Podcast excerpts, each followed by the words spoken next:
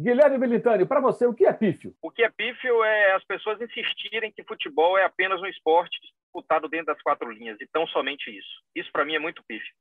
E o que não é patético? O que não é patético é a tentativa eterna de fazer um futebol maior, de fazer um futebol que vá além do óbvio, de fazer um futebol que vá além da mera discussão de curto prazo e que consiga promover uma mudança que o brasileiro merece.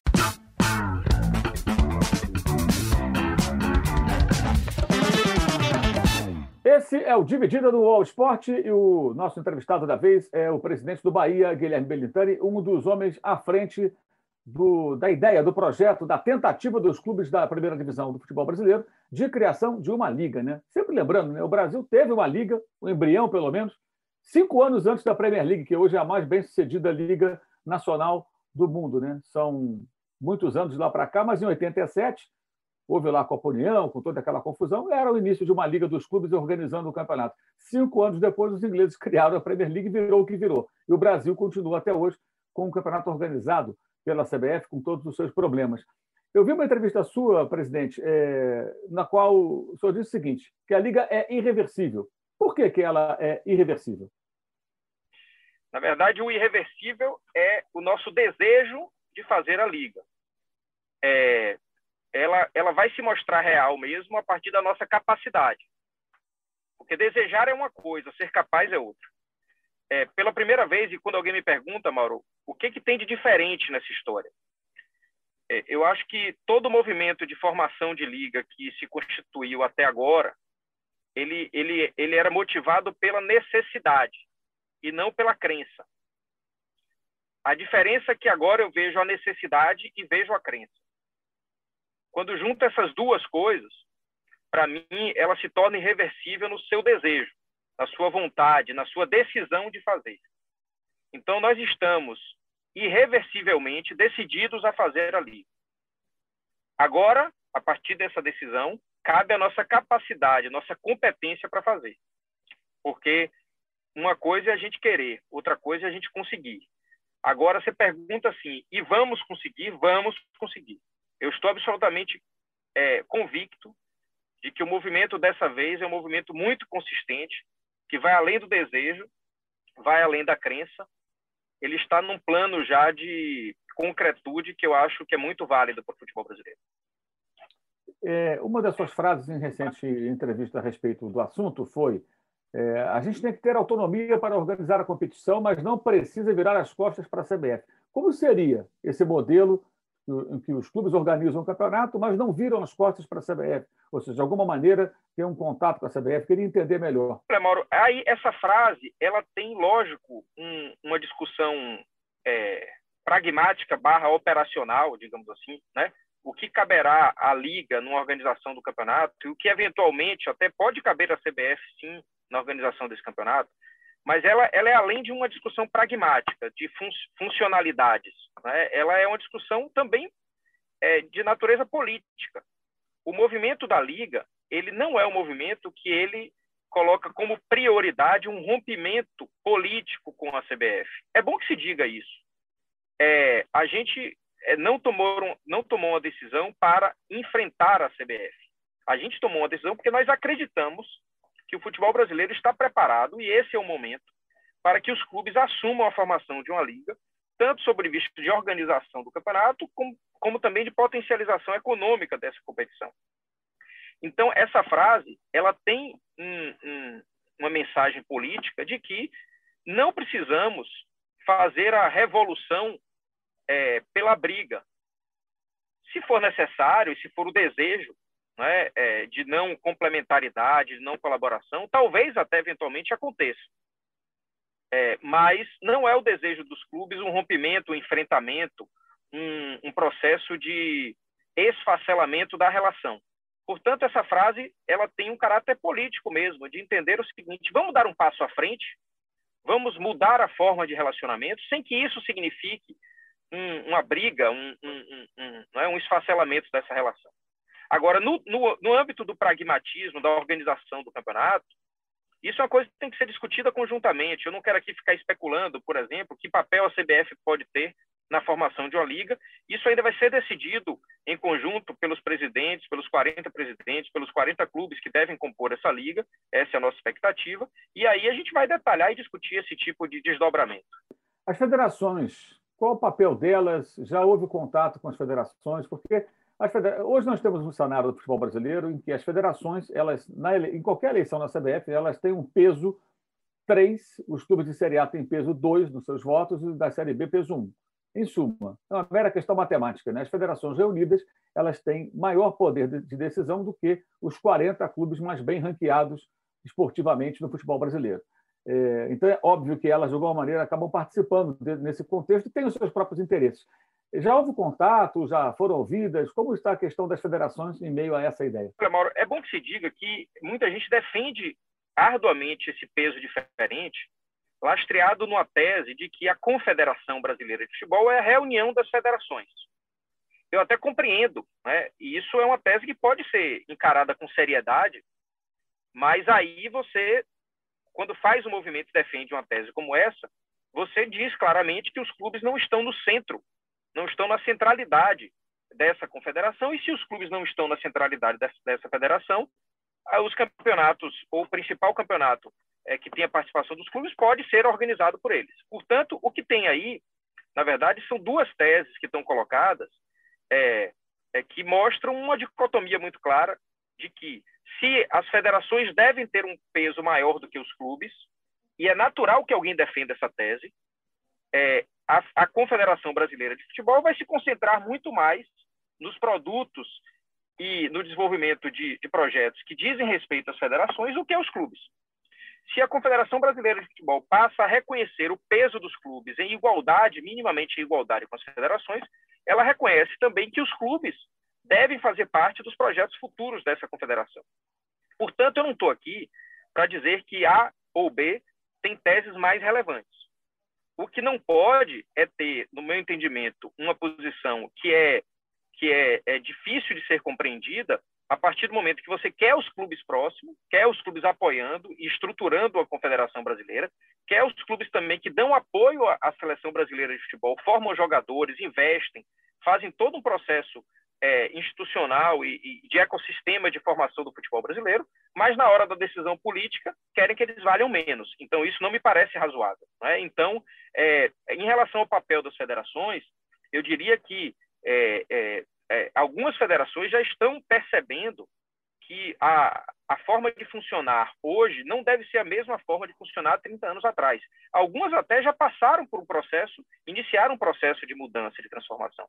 Há 30 anos atrás, os estaduais tinham um peso muito forte no futebol brasileiro, as federações é, organizadas é, nos seus núcleos é, estaduais tinham um peso muito forte, que eram as organizadoras dessas competições. A partir do momento que o estadual perde força e que as federações não se modernizam, e aqui eu não queria generalizar, porque há algumas que estão passando por um processo de modernização, a partir do momento que elas não se modernizam, elas vão perdendo importância. Isso não é um julgamento meu, Mauro. Isso não é um julgamento meu. Isso é uma obviedade. As federações hoje têm um peso muito menor do que já tiveram no futebol brasileiro. E a partir daí, elas têm dois caminhos, no meu entendimento. Ou elas passam por um novo ciclo de transformação, de projeto, de modernização, e que é, e é, o, que é o, que eu acredito que muitas delas querem fazer, ou elas vão seguir numa linha descendente de perda de relevância. É, e, repito, isso não é uma opinião minha. Eu acho que isso é uma, uma obviedade para qualquer pessoa que acompanha o movimento político institucional do futebol brasileiro. A ideia seria fazer o campeonato com a Liga a partir de quando, presidente? Olha, Mauro, essa é uma discussão que requer muito cuidado, muita cautela, mas, ao mesmo tempo, uma dose de audácia é, porque só com cautela também a gente não vai para lugar nenhum. Né? Então, o nosso pensamento, primeiro, é passar aí 90 dias aproximadamente estruturando a forma da liga, que caminho ela vai tomar, quais são os seus fundamentos institucionais, as suas premissas, é, o seu estatuto, o seu viés comercial, a sua estratégia comercial, para a partir daí organizar um cronograma de, digamos assim, de estruturação desse novo modelo para o futebol brasileiro, especialmente para o campeonato brasileiro. Então, a gente não vai agora se antecipar, dizer que vamos organizar o campeonato de 2022 ou de 2023, porque isso também requer cuidado, requer responsabilidade, e eu acredito que a gente esteja mais maduro para dizer o momento de início é, da, do Campeonato Brasileiro, organizado por uma liga, já a partir daqui, talvez a 90, 120 dias. Certo. É, e como é que vai ficar a questão das cotas é, dos direitos de transmissão? Né? Os clubes já têm um formato de distribuição, lembrando que é, isso sempre foi muito polêmico, continua sendo muito polêmico, né? É, a maneira como o dinheiro é distribuído. Já tivemos várias situações é, que modificaram o formato de negociação. É, a principal delas, a meu ver, é o fim do Clube dos 13, né, que negociava em bloco, e aí os clubes passam a negociar de forma isolada, e é justamente aí que surge um grande abismo entre alguns clubes e outros tantos, né? com alguns ganhando muito mais do que antes e outros ganhando muito menos. Existe uma unidade entre os presidentes que assinaram o documento pela Liga é, de que é preciso negociar em conjunto, por exemplo, e não negociar cada um por si, como acontece hoje? Olha, Mauro, primeiro, primeiro que nós decidimos é, é, adiar os temas polêmicos para o, o, processo, o segundo ciclo, digamos assim, de discussão, né? Porque há, houve unanimidade que se a gente começasse a discutir como o dinheiro será repartido, é, a liga certamente já começaria com um embate maior do que o ideal. Então, nós estamos numa primeira etapa, que é a discussão de premissas, princípios, formação institucional dessa liga, estatuto, regras éticas, é, é, digamos assim, regramento básico entre nós é, de funcionamento, poder de decisão, se é por maioria simples, se é por maioria qualificada, uma série de outras coisas. No que se refere à divisão do dinheiro, eu acho que tem duas coisas importantes a falar. Há uma unidade de pensamento de que a formação da liga vai, vai servir para aumentar o bolo financeiro do futebol brasileiro. É, ou seja, a gente tem uma percepção de que se paga pelo futebol brasileiro menos do que ele pode valer. Não é nem do que ele vale, porque a gente também é, não pode colocar no mercado uma responsabilidade por precificar um produto que está sub é, organizado na nossa avaliação, né? Então, mas ele pode valer, ele tem potencial para valer mais do que ele vale hoje. Se o mercado não está pagando muito por ele hoje, é porque a gente também tem culpa no cartório e a gente não organizou a competição é, no tamanho que ela precisa e da forma como ela precisa. Mas esse potencial de ampliação do bolo é algo que é muito claro para nós, presidentes, é, é, pelos estudos e pelas avaliações que a gente vem fazendo e comparando com outras ligas menos relevantes do mundo. A segunda coisa é como o dinheiro vai ser dividido. E aqui eu trago uma, uma, uma mensagem muito simples, Mauro. É, já há uma unidade, um critério que é muito bem aceito entre os clubes de divisão, de repartição do bolo financeiro, que é o famoso 40-30-30, ou no, é, no caso dos contratos da Globo, ou no caso dos contratos da Turner TNT, o, o 50-25-25. Essa forma de divisão, que é 40 igualitária, 30 por audiência e 30 por colocação no campeonato, já é algo aceito pelos clubes e que mudou a partir dos contratos assinados em 2016. Isso é uma referência não só pelo que a gente já está fazendo hoje, mas por, por outras ligas do de, da forma como outras ligas do mundo já distribuem. O caso da Premier League, por exemplo, com 50, 25, 25. Então, eu diria que a gente já tem sinais de, de critérios objetivos nas divisões financeiras, mas há uma discussão muito longa a ser feita, com muito cuidado, com critério, com bom senso acima de tudo, e eu acho que o espírito que está tá colocado hoje para a formação da liga vai requerer bom senso e eu não acho que é fácil, não, viu, Mauro? Mas eu acredito muito que, pela maturidade que a gente vem alcançando, esse será um tema que será perfeitamente superado. Então, digamos que o campeonato comece, é, a primeira é, edição do Campeonato Brasileiro, organizado pela Liga, ainda com os contratos em vigor com a Tânia, com a TV Globo, com o Grupo Globo, é, seriam respeitados esses contratos e, a partir do momento em que eles se encerrarem, aí sim viria um, um novo modelo de negociação. Seria isso? Exatamente, exatamente. Todos os clubes têm contratos até 2024, né, praticamente todos, é, com a Globo, com a Turner, TV aberta, TV fechada e pay-per-view. E não é o objetivo de ninguém iniciar um processo de liga desse rompendo o contrato, né, é diluindo os contratos existentes. E a gente também precisa do tempo, né? Isso, no, isso nos é favorável. É, é muito melhor que o contrato termine em 2024 do que termine antes, porque a gente precisa de tempo para estruturar.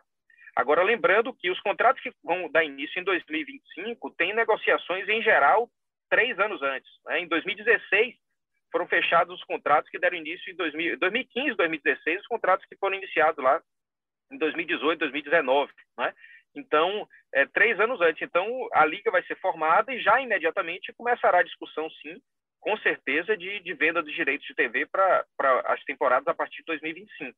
Mas os contratos atuais, sim, isso também é unânime entre nós, presidentes de clubes, os contratos atuais devem ser mantidos e seguirão nesse modelo. Isso não impede, Mauro, que a gente possa fechar novos contratos de outros ativos que não, não, não estão comercializados ainda. Por exemplo, direitos internacionais, ele não vai até 2024, ele acaba antes.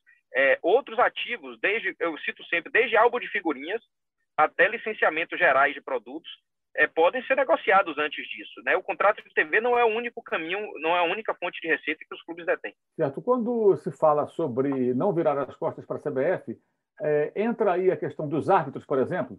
Digamos, como seria é, é, organizada a comissão de arbitragem? Os árbitros são, são vinculados às federações estaduais, à CBF, alguns à FIFA.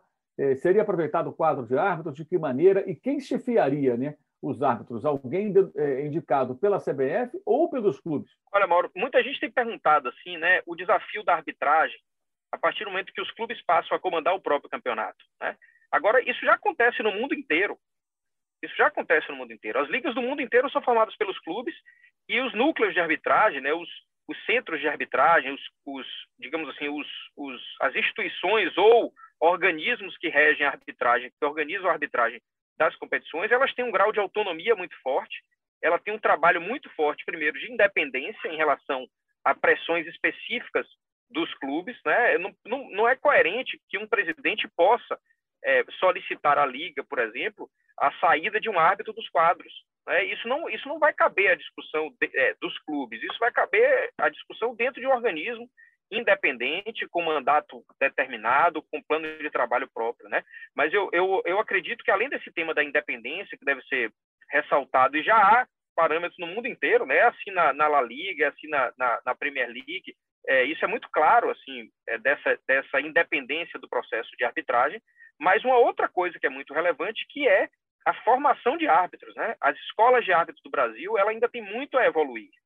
É, a gente a gente está vendo o desafio muito bem é, trazido com, com a implantação do VAR no Brasil, mas, por outro lado, aí é que a gente também é, torna mais explícita, digamos assim, a dificuldade é, de formação da arbitragem brasileira. E nós temos grandes árbitros é, no Brasil, pessoas extremamente qualificadas, e eu acho que a participação da gente em Copas do Mundo, em competições internacionais, mostra isso, mas, ao mesmo tempo, a dificuldade que a gente tem, por exemplo, para adaptar o VAR é, no, no, no futebol brasileiro tempo de avaliação, ainda uma margem de erro muito alta, mostra, mostra que o processo de formação da arbitragem é um processo ainda é, é, que precisa evoluir consideravelmente. Agora, quem vai presidir a liga? Um, dos presidentes do clube, um dirigente do clube, ou um executivo contratado, sem vínculo com qualquer clube, né? pelo menos vínculo é, profissional ou mesmo como dirigente amador, é, para tocar a liga como quem toca uma empresa, né? uma grande empresa. Até porque a reunião dos principais clubes do Brasil ela movimenta muito mais dinheiro do que a maioria das empresas brasileiras, obviamente. Né? Ela vai movimentar muito dinheiro e ela tem um potencial de tornar essas cifras ainda mais expressivas. Então, vai ser um presidente é, é, de clube, um representante de um clube à frente, ou a ideia é ter um profissional, de fato, ali para tocar o dia a dia? Olha, Mauro, eu, eu acho que antes da gente pensar quem vai, né, se vai ser um presidente, se vai ser um profissional, é importante a gente discutir como é a estrutura dessa liga. E para mim está muito claro, assim, isso vai ser muito discutido ainda entre os presidentes, mas seguindo aqui a referência de outras ligas do mundo, que há um espaço, né, há um, há um núcleo de poder, digamos assim, de decisão, um núcleo executivo, que tem um caráter de representação das agremiações, representação dos clubes, ele tem um perfil muito estratégico, né, de, é político estratégico, digamos assim. É, e aí eu não sei se vai ser regime presidencialista, se vai ser de forma de conselho, isso a gente não discutiu ainda, isso começa a entrar na pauta ainda daqui a algum tempo. É cedo ainda para cravar isso. É, mas um outro, um outro núcleo, um, um outro organismo é o, o, organismo executivo, né, de vínculo com o mercado, de formação de contratos, de estratégia comercial. É, nós não podemos cair na ilusão de que presidentes de clube, nós presidentes, seremos capazes de comandar comercialmente a liga. Não, é? não faz o menor sentido isso. É, senão a gente vai estar caindo aqui numa lógica que foi muito repetida pelo Clube dos 13 e por outras organizações, de achar que nós vamos sentar para discutir contrato, para determinar preço de contrato, para determinar estratégia comercial. Há pessoas no mundo que fizeram isso a vida inteira e sabem fazer isso muito mais do que nós.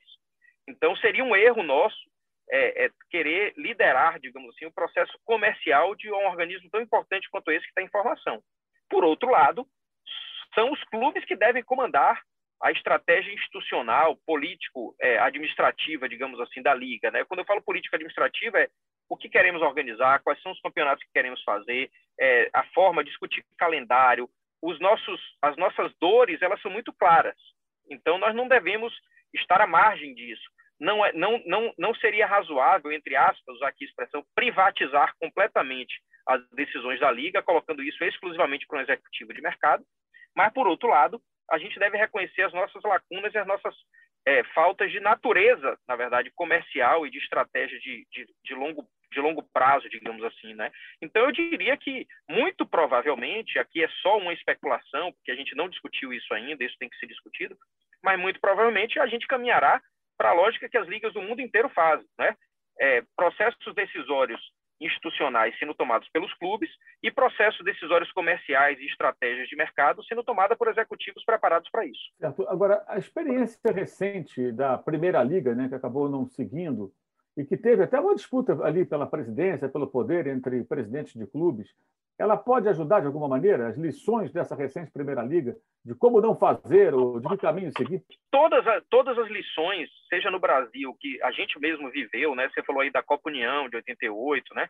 É, 87, é, a, a, Primeira Liga, é, a própria Liga do Nordeste aqui que a gente tem e que tem um funcionamento bem razoável, né? Apesar de poder evoluir muito ainda, é, mas não só os exemplos brasileiros, como os exemplos da América do Sul, exemplos do, da Europa e da Ásia, estão servindo para nós. Né? Estamos pesquisando muito isso, tomamos muitas referências, estudando muito é, quais foram os erros e, e, e, fundamentos positivos de cada uma dessas ligas para tomar isso como experiência. Né? É, eu repito, acho que o momento e as circunstâncias são muito diferentes é, do futebol brasileiro. Né? A gente tem hoje mais do que um pensamento de que é bom fazer é, é, a, a, a, liga. A gente tem um pensamento de que está na hora, de fato, e que a gente está maduro o suficiente. Repito, os erros que foram cometidos nas formações de liga no Brasil estão assim na nossa mesa de cabeceira. Estão é, acompanhando aqui do lado. Não dá para esquecer isso. Mas ao mesmo tempo, a gente está com o pensamento muito claro assim de que dá para fazer diferente. O senhor disse alguns dias que o ambiente está propício, né? E os clubes estão maduros. Por que, que o torcedor deve acreditar que dessa vez vai ser diferente das tentativas anteriores de criação de uma liga de clubes no Brasil? Primeiro, em primeiro momento, pelo, pelo clima de união dos clubes. Né?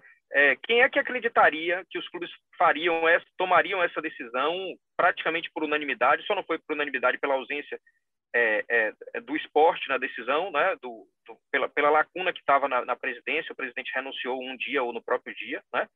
É, mas eu diria que podemos classificar essa decisão como unânime. Né? Quem acreditaria nisso, Mauro? É, nem o mais otimista analista do futebol brasileiro acreditaria que a gente faria isso.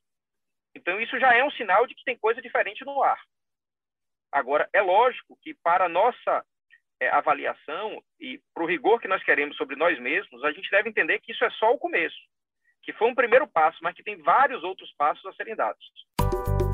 Quem é apaixonado pela Comebol Libertadores não quer perder nenhum momento. E a Amistel aproxima você de toda essa emoção, porque quanto maior o desafio, maior a nossa paixão. Paixão que não tem distância, aí é Amistel. Beba com moderação. Há pouco o senhor falou sobre a, a, a Copa do Nordeste, né, que é uma liga.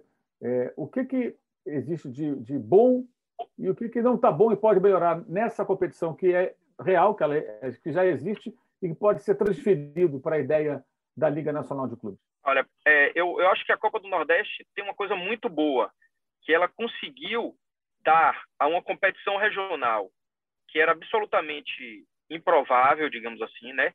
É, é, é de campeonatos estaduais é, é, falidos, ela fez uma transição para uma competição é, que tem um apelo de torcida muito forte. A, a, a, Copa do Nordeste tem uma importância perante o torcedor absurda, absurda.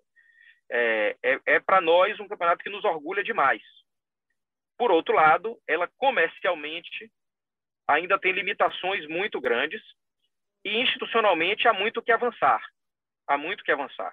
Nos processos decisórios dos clubes, é, é, é nas reuniões, na, nas decisões político-institucionais, há muito que avançar ainda. Portanto, eu diria que é, ela, ela ganhou um apelo esportivo e uma importância da torcida muito grande, mas ainda não está madura sob o ponto de vista de avanços comerciais e institucionais. Mas é natural, acho que faz parte. E, e do exterior, quais são os, as lições, os modelos, as referências que vocês estão utilizando? Olha, Mauro, é inevitável que a gente use como matriz, digamos assim, do estudo a Premier League, porque foi o grande exemplo de um campeonato falido, é, de uma competição que estava em declínio absoluto no começo da década de 90, né, atraía pouquíssimos torcedores, é, tinha pouco valor de mercado, é, passou por, por, dificuldades de, digamos assim, de é, é, quase sem admiração social muito grande. Né? O futebol estava na Inglaterra na, na, década de 80 visto como uma coisa absolutamente secundária, sob ponto de vista de, de visibilidade e de projeção social. assim, né? É, as pessoas não admiravam, o, o, as, não, não havia grande interesse nos clubes, na história daquilo. Então, assim, ela conseguiu com estratégia é, muito bem definida, que foi sendo construída gradativamente, não foi coisa da noite para o dia, se transformar, né? É, e a partir dali, várias outras ligas do mundo é, começaram a ter a Premier League como referência. Eu digo sempre que a gente não vai copiar modelo, e se a gente copiar modelo, a gente está fadado ao insucesso. A gente tem que abrasileirar para nossa realidade os modelos foram bem-sucedidos no mundo. É, não existe uma única grande referência.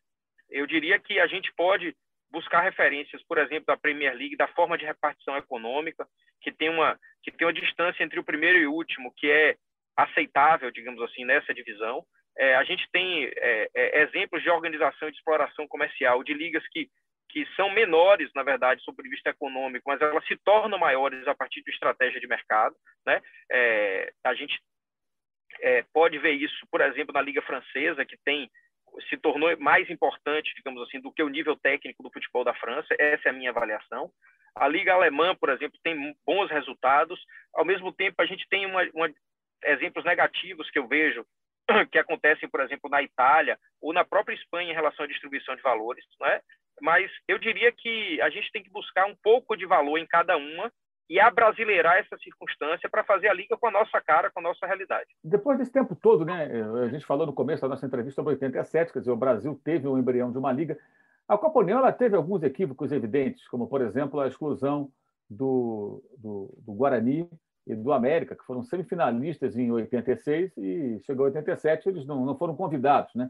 Mas era um outro momento. Né? É, o esporte, por exemplo, que é, é na justiça, ganhou um título brasileiro, o esporte foi rebaixado em 1986, ele não jogaria, não jogaria é, é, o brasileiro de 87. Tem muito, um embrólio muito grande. Mas naquele momento, né, é, a, primeiro, a CBF ela entregou o campeonato para os clubes, né, porque ele dizia que não tinha condições, não tinha dinheiro, não tinha como organizar. E até a criação de pontos corridos, nós tivemos mudanças a cada ano, sem exceção, no regulamento. Sempre mudava alguma coisa. O Brasil nunca havia repetido de 71, quando foi criado oficialmente o Campeonato Brasileiro, até o Campeonato 2002, sempre alguma coisinha mudava do regulamento. Eles nunca repetiam o, o regulamento. E agora nós temos o formato de pontos corridos desde 2003 e pontos corridos com 20 clubes né, desde 2006. Começou com 24, foi descendo e tal. E esse planejamento aconteceu. Não houve mais virada de mesa, houve um embrólio no tapetão, que foi o caso da Portuguesa, que o Fluminense acabou não caindo, né? É, mas foi o único não teve o clube que foi rebaixado e voltou. Me parece que, de fato, o, o momento é bem diferente. Né? A coisa está mais estabilizada. Não está aquela confusão dos anos 80. Existe um, uma, uma forma de disputa e nós já temos até novas gerações de torcedores que já começaram a acompanhar futebol nesse formato e nunca viram mata-mata do brasileiro e tal. É, até que ponto essa, essa melhor estrutura, que inegavelmente existe hoje em relação à década de 80, pode ajudar? Ajuda demais, Mauro. Por isso que eu digo sempre que, quando as pessoas falam assim, ah, porque o futebol brasileiro não evolui, eu não concordo com isso. Eu acho que há uma evolução numa velocidade menor do que poderia ter e até numa velocidade menor do que o que a gente precisa. Mas o futebol brasileiro evoluiu sim, né, por uma instabilidade. Hoje, a ideia, por exemplo, de formar uma liga e ela, e ela não ter no primeiro ano apenas os clubes que estavam na primeira divisão no ano anterior, retirando os quatro que caíram no ano anterior e incluindo os quatro que subiram no ano anterior, quer dizer, esse é o óbvio, né? Qualquer coisa diferente disso me parece um assalto à mão armada ao futebol brasileiro. É, portanto, não há espaço para nada que seja considerado um jeitinho, um ajuste diferente do que o futebol brasileiro conquistou até agora. Eu acho que um, um grande valor da liga vai ser se apropriar desse avanço que o futebol brasileiro teve nos últimos anos e negar de forma muito veemente todo o avanço que foi que foi é, escondido, digamos assim, né, que poderia ter acontecido e não aconteceu. Se apropriar do bom e, e dizer ao ruim que nós não queremos, né, que nós temos capacidade de fazer mais. Em síntese, nós podemos mais. Eu acho que essa é, é a grande matriz é, digamos assim, de, de, referência da Liga do Futebol Brasileiro que começa a surgir. O embrólio de 87, ele pode atrapalhar? De que maneira vocês pretendem lidar com isso? Que é um título que até hoje gera briga entre integrantes dessa nova liga. Ah, eu acho que de forma nenhuma, Mauro. 87 tem 34 anos que aconteceu. 34. É, nós temos uma geração de torcedores de, de 40 anos para baixo que sequer assistia futebol naquela época. É, é, eu lembro de 88 que o Bahia foi campeão, isso me marcou demais em 88. Mas metade da população brasileira não era nascida em 87. Então, se isso atrapalhar de algum jeito, é um antagonismo completo com o que a gente quer de olhar para frente. Sim, eu concordo. Eu pergunto justamente 80, porque... o, o, 87 os já acompanharam. É, 87 só está vivo para quem sofreu as dores de 87, mas metade da população brasileira não sabe nem o que foi aquilo. Não estava vivo para para viver. Né? Então, mas, vira a página, vamos em frente. Mas, mas, por que eu faço a pergunta? Por exemplo, em alguns momentos, é, o senhor estava até junto com o presidente do Flamengo, né? Que tem idade suficiente para ter acompanhado, e acompanhou. E, obviamente, ele é cobrado pela torcida do clube dele com relação a isso. Eu acho esse assunto totalmente superado. Tenho uma opinião muito clara com relação ao que aconteceu, é, que eu não vou entrar aqui nem nessa, né, nessa seara, que acho que não, não, é, não estamos aqui para isso.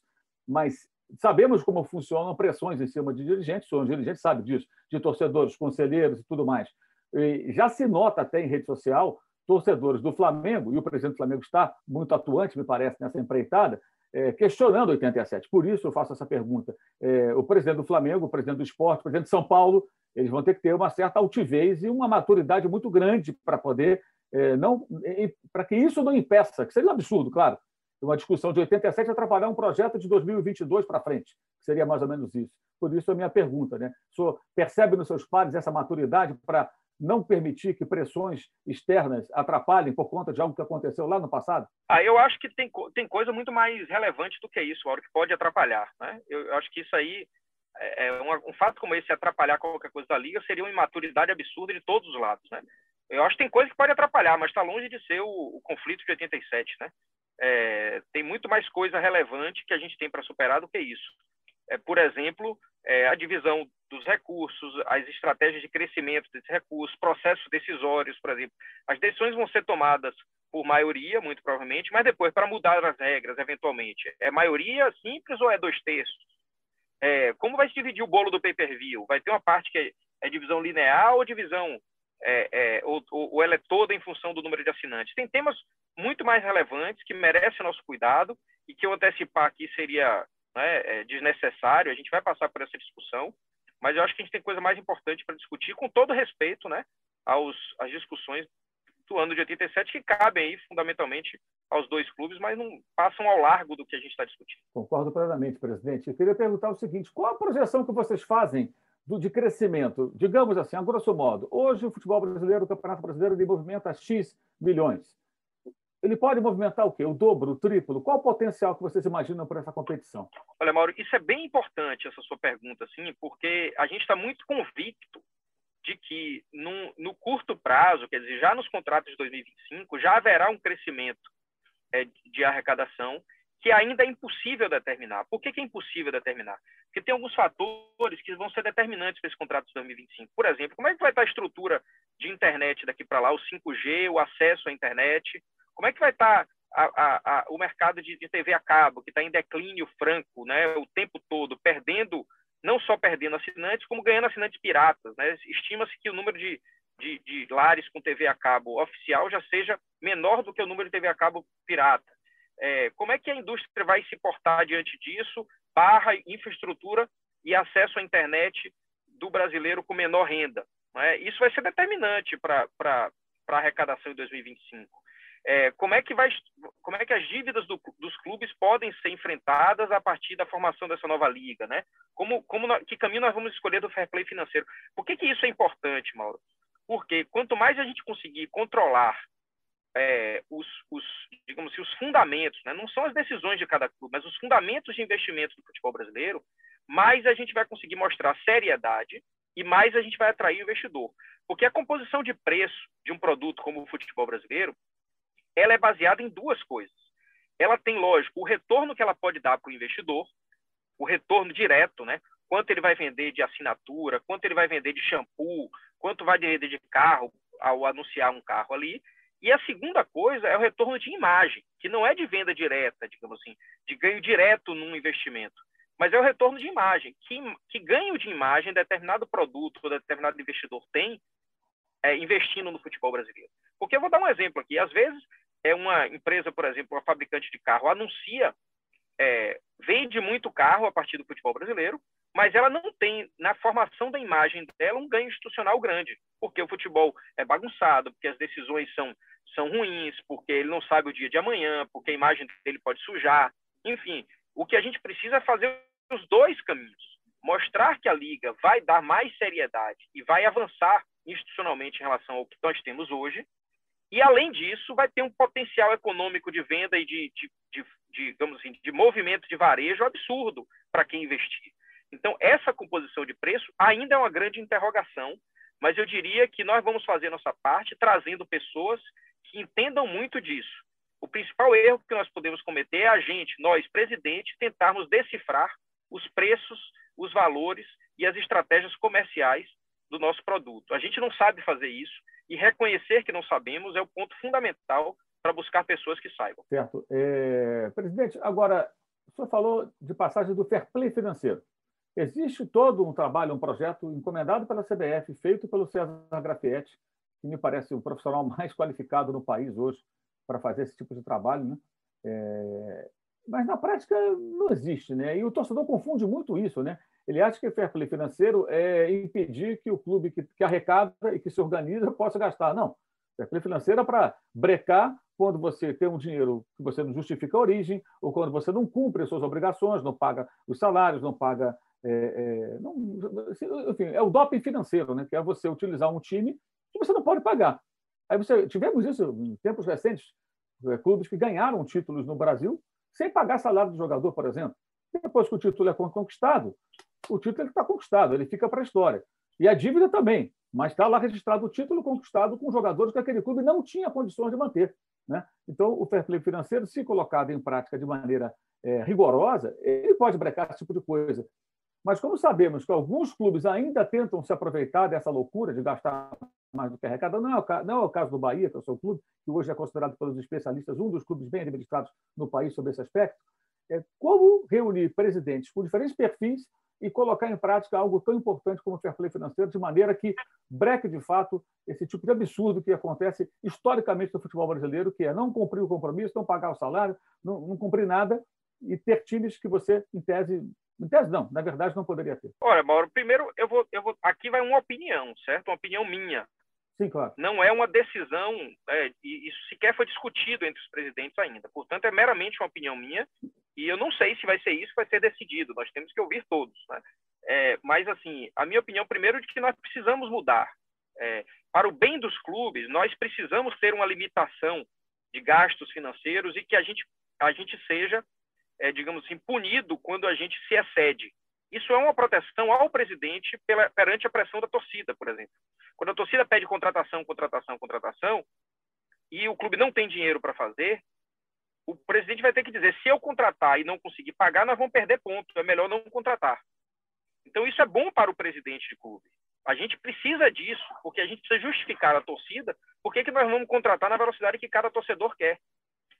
É, e aí, uma outra coisa, no que se refere à aplicação dessas regras no Brasil, para mim também, novamente, uma opinião, é, eu acho que nós precisamos ser rígidos e claros em relação a isso, mas ao mesmo tempo reconhecer que é um processo gradativo, que não adianta a partir do ano que vem punir clube que atrasar salário.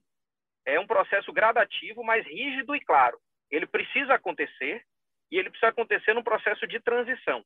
Aqui é minha opinião, mas nós não devemos fugir disso. Isso é muito importante, porque ninguém vai investir numa liga em que 70, 80% dos clubes atrasam o salário de jogador. Ninguém vai investir nessa liga.